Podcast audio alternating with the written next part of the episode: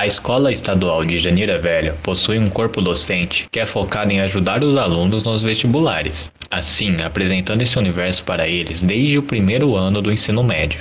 A evolução da gestão e também do comprometimento dos alunos da rede pública com relação ao vestibular pode ser bem nítida, em 2017, apenas três pessoas que estavam fazendo o terceiro ano do ensino médio ingressaram em universidades públicas e federais. Em 2018, o número aumentou para 14 pessoas. Em 2019, o número também foi de 14 pessoas. Matheus Souza, diretor da Escola Estadual de Janeiro Velho, comenta sobre as aprovações obtidas nos últimos anos. As aprovações eu acho que elas vão aumentando, elas foram aumentando, né, na verdade, porque a gente sempre buscou trazer esses alunos que foram aprovados para dentro da escola, para contar um pouquinho do trajeto deles, né? Então é um projeto, a gente destaca esses alunos mesmo na rede social, falando, mostrando as aprovações. A gente teve alunos que foram aprovados em duas, três universidades públicas, né?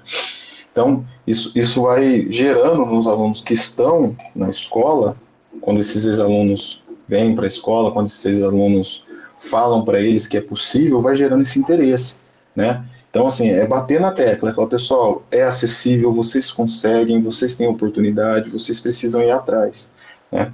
E o corpo docente, o corpo docente é, é uma das coisas que mais contribui, né? Dentro das nossas limitações de uma escola pública, a gente vem conseguindo fazer esse trabalho. O ingresso nas universidades através apenas do ensino fornecido pela escola pública é muito difícil. Muitos desses alunos aprovados fizeram um cursinho em segundo plano enquanto terminavam o ensino médio, com a ajuda de projetos externos que ofereciam bolsas em cursinhos particulares da cidade. O diretor, Matheus Souza, comenta um pouco sobre os projetos externos que ajudam a escola. Com relação a esses projetos, a escola tenta se ligar a alguns projetos. Né? Então, a gente tem, por exemplo, Salvaguarda, que é um projeto relacionado à redação, em que os alunos escrevem as redações, tem uma equipe, ele parte da USP, né? Tem uma equipe de, de alunos que vão dar um feedback, mostrar para elas. Nós temos um, um, corpo docente que prepara os alunos voltado a isso, de, das nossas condições, né? E a gente tenta mostrar a todo instante, a gente fica em cima com publicidade, com comunicados, com relação ao Enem, com relação ao vestibular, para incentivar esses alunos, né? É, e, e, e, isso vai, vai despertando um certo interesse neles, né? E eles e muitos se dedicam demais, né? O histórico da escola não, não nos auxilia muito, né? Então, assim, a gente sempre, sempre destaca cursinhos populares, tem um, um projeto chamado Projet, que os alunos depois vão concorrer a bolsas em cursinhos, né? Então, isso é interessante porque faz, dá esses caminhos, mostrando para esses meninos aí é, que há uma possibilidade. Eu acho que o principal é mostrar que a universidade pública, principalmente, é acessível a eles, né? A gente está numa região praticamente do lado da USP e a gente tem alguns momentos que os alunos não, não, não sabem o funcionamento, a entrada, então a gente mostra para eles, participa de algumas coisas que a USP promove, é, dessa maneira. A aluna Débora Ferreira, que conseguiu ingressar em administração na Unesp de Jaboticabal, teve o auxílio do projeto, que foi um projeto externo que ajudou a ex-aluna da escola a ingressar na faculdade.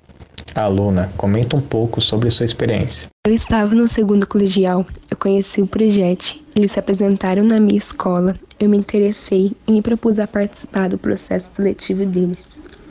Nesse processo seletivo, eles me pediram para escrever uma redação, dizendo quem eu era e o que eu esperava do futuro.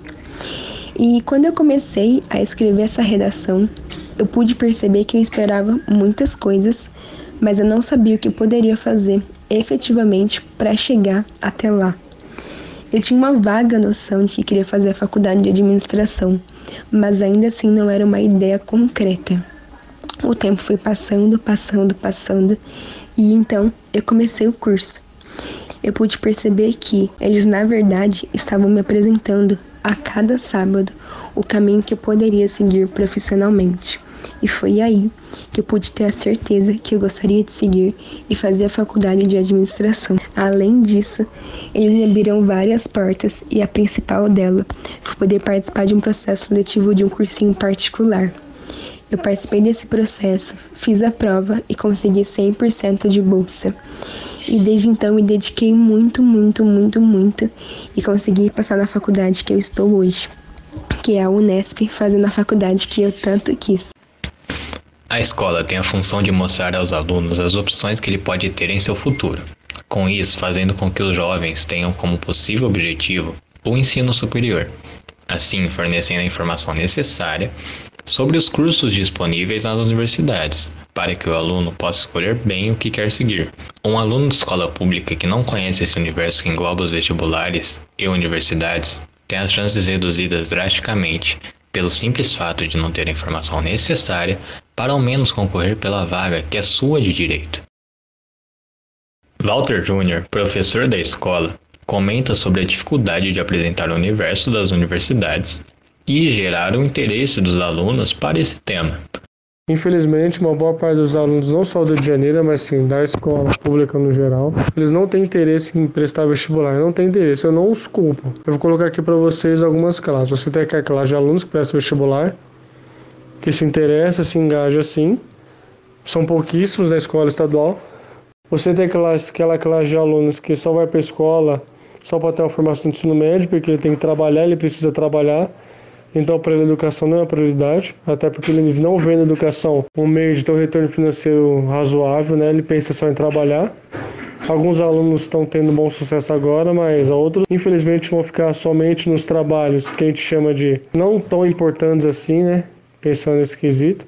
Não tão importantes, não são, são trabalhos que não demandam uma universidade. Mas de uma maneira geral, infelizmente, a universidade para aluno aparentemente é cada vez mais distante por conta da falta de incentivo. O ensino superior não é valorizado de maneira geral no país.